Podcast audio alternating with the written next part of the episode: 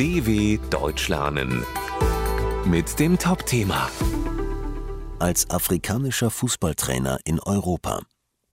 Was macht ein Fußballprofi, wenn die aktive Zeit vorbei ist? Für Michael Essien und John Utaka ist die Antwort klar. Sie wollen als Profitrainer in Europa arbeiten.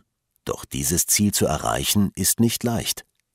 Eine Fußballerkarriere ist kurz. Mit Mitte 30 ist für die meisten Profis Schluss.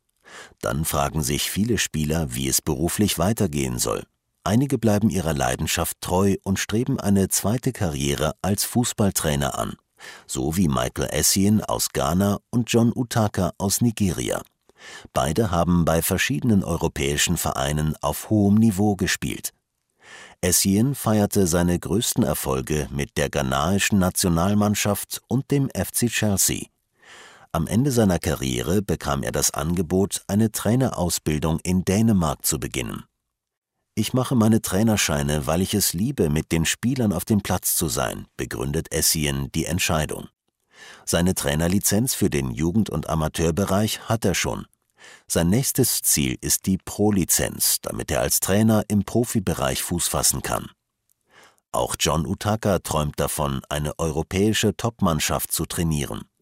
Nach seiner aktiven Zeit als Stürmer stellte sein alter Verein Montpellier ihn als Assistenztrainer ein. Er sieht in der Trainerlizenz vor allem eine zweite Chance. Mein Traum ist es, als Trainer Trophäen zu gewinnen, die ich als Spieler nicht gewinnen konnte, so Utaka. An erster Stelle steht dabei der Titel in der Champions League, den noch nie ein afrikanischer Trainer holen konnte. Bisher gibt es kaum ehemalige Spieler aus Afrika, die später in Europa von der Trainerbank aus erfolgreich waren. Einer der wenigen ist der frühere Torhüter Emmanuel Ekbo. Er holte als Trainer mit seinem albanischen Verein den Meistertitel.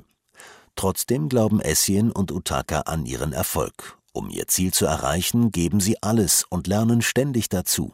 Aber man braucht auch als Trainer Leute, die einen fördern und weiterempfehlen, so Utaka dw.com/topthema